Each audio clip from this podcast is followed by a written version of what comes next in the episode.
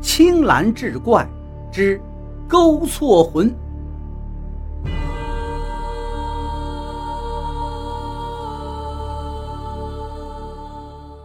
书接上回，几年后，哥哥邢二胖娶了个媳妇儿。这个媳妇儿长得花容月貌，年轻风流。邢三胖一见是垂涎欲滴呀，不出半年就勾搭上手了。可是日子一长，终于有一次被他哥哥当场捉住。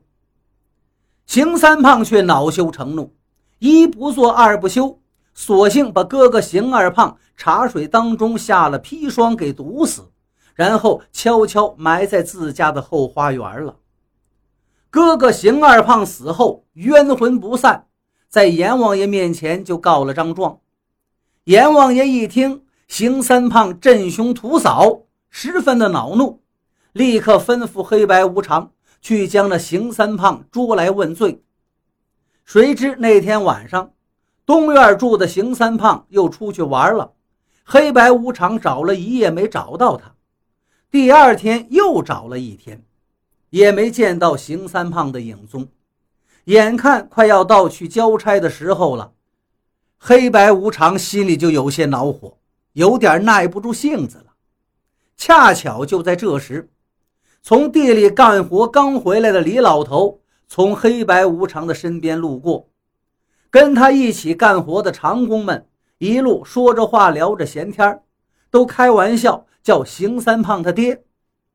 为了不错过有时，好给阎王爷交差，反正已经听到“邢三胖”三个字了。黑白无常交头接耳嘀咕了一阵就想到一块了，跟在李老头的身后。等李老头吃饱了晚饭，不能让他空着肚子走。等了半个时辰，黑白无常立刻拿出勾魂锁链，勾住邢三胖的干爹李老头的魂魄，把他捉到了地府。李老头来到了鬼门关，可是守门的小鬼却不准他进，说他罪恶深重，殿殿有罪，狱狱有名，要先到一殿。流沙坡听候发落。李老头来到了一殿，执法的小鬼把他押去，跟其他鬼魂一起背沙子。可是他后面的那些鬼魂都爬上去了，他却怎么也爬不上去。执法的小鬼感到奇怪，就把这件事报告给了一店的店主秦广大王。秦广一听，说道：“莫非是他前世作恶太多？”须得先去过刀山，倒火海，下了油锅，减轻了罪孽，再来背杀吧。几个小鬼就把李老头的魂魄又送到了东地狱。先是上刀山，别的鬼一上去就被割成了碎渣一般抛下来。可李老头走上去之后，竟还能自己走下去，一点皮儿都不被刺伤，把执行的小鬼都吓呆了。不知道这是哪位得道的仙人，又把情况报告给了店主。这东域店主叫判官，翻开生死簿查看，确认的确有邢三胖这个人。再一查善恶簿，更是恶贯满盈，理当受刑。于是大王大声呵斥道：“胆大的邢三胖，还敢不服罪？来呀，大刑伺候！”李老头一听，刚想开口申辩，几只小鬼抓着他，一下子就丢进了油锅。可是谁知道啊，刚才还烧得滚开的油，一下子竟冷却下来。李老头在油锅里就跟洗个温水澡一样，一点也没有受伤。于是小鬼们又拿出来一把锯，别的醉鬼只要一上锯，就会被锯成几节。唯独李老头不同，刚锯就断，又合拢起来，既不流血也不疼，把东域店主都吓得不知所措。最后报告给了十殿阎王，这件事把整个阴曹地府都轰动了。阎王爷听到报告也觉得奇怪，就把刚来的新鬼邢三胖押上殿来，由他亲自审问，探个究竟。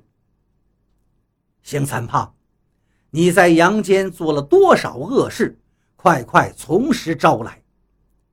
李老头一听，人间都说您是活阎王啊，能洞察人间一切。可是我都不是邢三胖啊，我姓李，大家都叫我李老头。我这一辈子呀，什么坏事恶事都没做过，我一直在邢员外家里当长工，我能有什么罪呀？呃，不过呢。我是我那邢员外家小儿子邢三胖的干爹。阎王爷一见这刚捉来的新鬼邢三胖，非但不认罪，还十分的狡辩，就把善恶簿摊开，一条一条的问。可是李老头呢，只是一个劲儿的喊冤，一条也不承认。阎王有点奇怪了，再看着邢三胖。他真的像是一个老实巴交的庄稼汉，不像为非作歹之人。于是就传邢三胖毒死的邢二胖上堂对质。邢二胖一看，连连说道：“阎王爷呀，您勾错了，您勾错魂了。”阎王爷忙问：“如何错了？”邢二胖说道：“这不是我弟弟邢三胖，这是我们家的长工李老头。”是我弟弟邢三胖的干爹。阎王爷这才明白，一定是黑白无常玩忽职守，勾错了魂。可现在呢，李老头在阳间已经死了多日，尸体已经腐烂，已经不能还阳了，只好将错再错吧。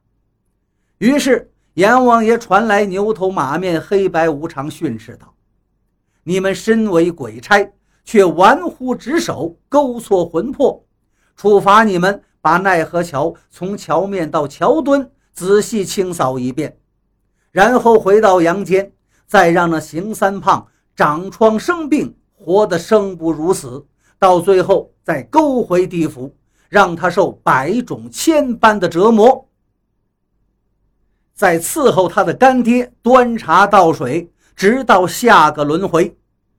让这邢三胖给李老头真正当一回儿子。